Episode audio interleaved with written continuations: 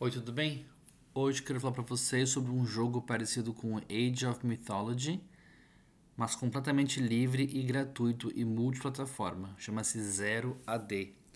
A história do Zero AD é o seguinte: é um programa disponível para Windows, Linux e macOS. Muitas pessoas ficam surpresas ao saber que Zero AD está em desenvolvimento desde 2001 ou 2003, dependendo de como você conta. O que se segue é um breve histórico do projeto, explicando como ele surgiu e se desenvolveu no que é hoje.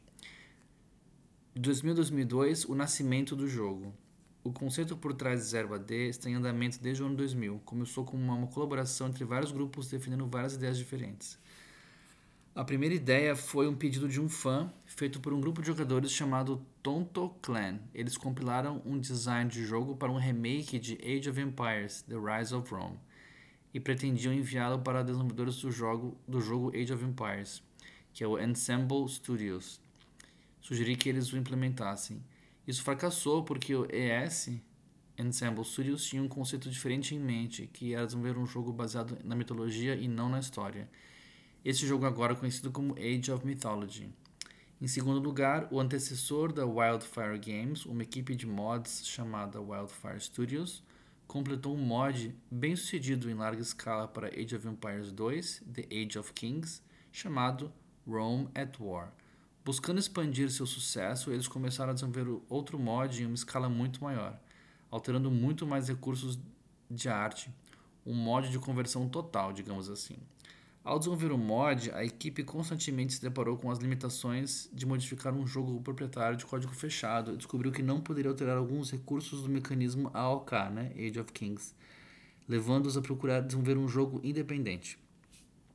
Por último, mas não menos importante, um projeto de modificação de fantasia, mais tarde chamado de The Last Alliance, TLA, começou a criar seu próprio mod e também estava interessado na perspectiva de criar um jogo autônomo com seu próprio mecanismo. Embora no início esses três grupos interagissem independentemente nos fóruns do Age of Kings Heaven, um fansite de AOK, eles unificaram suas ideias no conceito de um motor de jogo independente e freeware para suportar o 0AD e TLA. No inverno de 2001 2002, Jason Whitmaker Bishop, um jovem de 23 anos de Edwall, Washington, assumiu a liderança e construiria gerenciar o projeto para os próximos seis anos. Gente, é um jogo muito interessante, ele é lindamente feito, ele é bastante bonito o jogo, é bem interessante e é legal porque a escala é bastante apropriada. Quando você vê uma unidade no, no jogo e uma construção, a construção é enorme, a unidade é apropriada com o também que você espera que tenha.